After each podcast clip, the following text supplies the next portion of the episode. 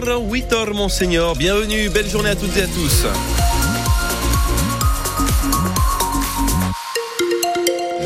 Côté ciel, pas mal de nuages, des précipitations d'altitude, des flocons de neige au-dessus de 1200 mètres d'altitude, éclaircies passage nuageux attendu également. Les températures varieront de 4 à 13 degrés. Le journal de 8 heures sur France Bleu Pays d'Auvergne, Kevin Baudreau, bonjour. Bonjour Laurent, bonjour à tous.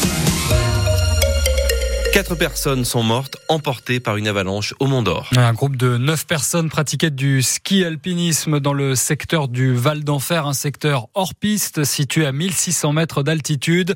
Et juste avant 13 heures, le manteau neigeux a décroché. Sept skieurs ont été ensevelis. Trois d'entre eux ont pu être retrouvés indemnes grâce notamment à un système d'airbag et au détecteur de victimes d'avalanche. En revanche, chez Massolzé, quatre personnes sont donc décédées, des skieurs qui connaissaient pourtant bien la montagne. Ces skieurs étaient visiblement aguerris, bien équipés, indique le maire du Mont d'Or, lui-même moniteur de ski. Un groupe de neuf personnes skiaient sur du hors-piste dans le secteur du Val d'Enfer. C'est une zone où le risque d'avalanche est élevé en ce moment, puisque là-bas, 50 cm de neige sont tombés en quatre jours. Un manteau neigeux qui n'a pas pu se consolider à cause des fortes rafales de vent. Hier après-midi, sept personnes ont été ensevelies par l'avalanche, mais deux autres situées sur une deuxième cordée ont été été euh, heureusement épargnées. Elles ont donc pu euh, prévenir les secours. Une cinquantaine au total mobilisées sur place dans la foulée. Certains skieurs étaient équipés de balises de secours. C'est ça qui a permis de les retrouver.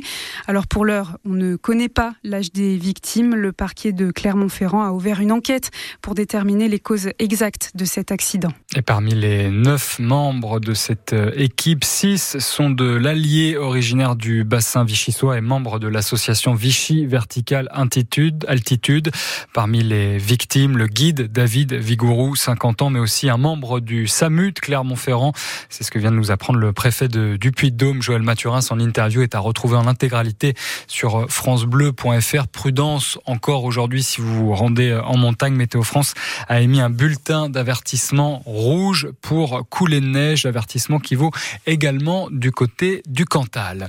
Une nouvelle plainte contre Gérard Depardieu déposée en, en fin de semaine est révélé par euh, le site d'information Mediapart. C'est une décoratrice qui s'est décidée à signaler les faits à la justice pour agression sexuelle sur un tournage de film Les Volets Verts il y a trois ans.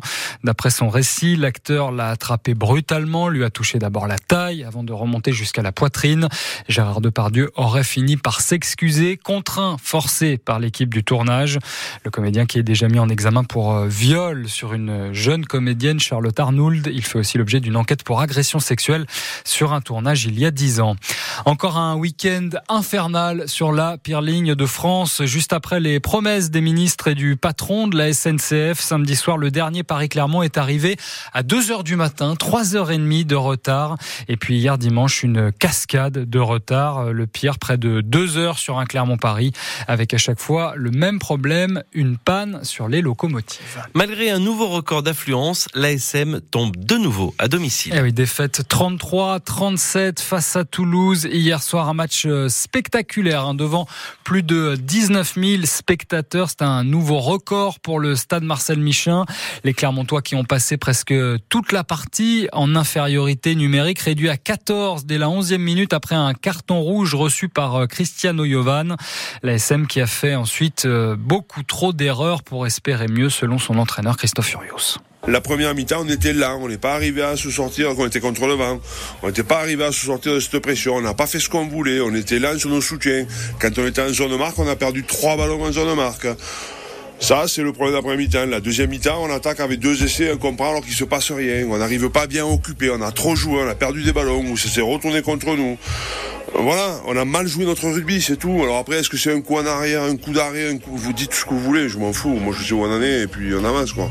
La SM qui se console avec un tout petit point de bonus défensif. Ça place les Clermontois à la huitième place du top 14, à 4 points donc du euh, top 6 avant un déplacement qui s'annonce compliqué à La Rochelle le week-end prochain. Sachant qu'avant cela, il faudra trouver une solution de repli pour les entraînements puisque le centre du Clos du Four, juste derrière le stade Marcel Michelin, a été euh, très endommagés par un incendie dans la nuit de samedi à dimanche. Au Clermont Foot, on n'est pas rentré bredouille de la Côte d'Azur, un 0-0 sur la pelouse de Nice, mais un penalty raté par l'attaquant clermontois Chamar Nicholson. Dommage, Clermont qui a encore 5 points de retard sur euh, le barragiste. Un jour de brocante un peu particulier hier à Issoire. Oui, avec l'hôtel 3 étoiles, le Pariou, qui a vidé une partie de son mobilier, un gros déstockage pour faire des rénovations au rez-de-chaussée et dans le jardin, chaises, fauteuils, tables, vaisselle, luminaires, cadres décoratifs. Il y en avait pour euh, tous les goûts et pour tous les budgets, de 2 euros à 200 euros.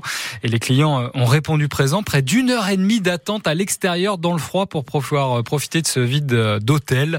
Véronique Hans, la gérante du Pariou, ne s'y attendait pas. Alors c'est vrai que pour être clair, hein, à 9h30, les plus belles pièces étaient, enfin beaucoup de pièces étaient déjà parties. Quand ça, les gens ont commencé à appeler, on a pris un peu peur parce que nous, on n'a pas cette habitude, on n'est on n'est pas commerçant.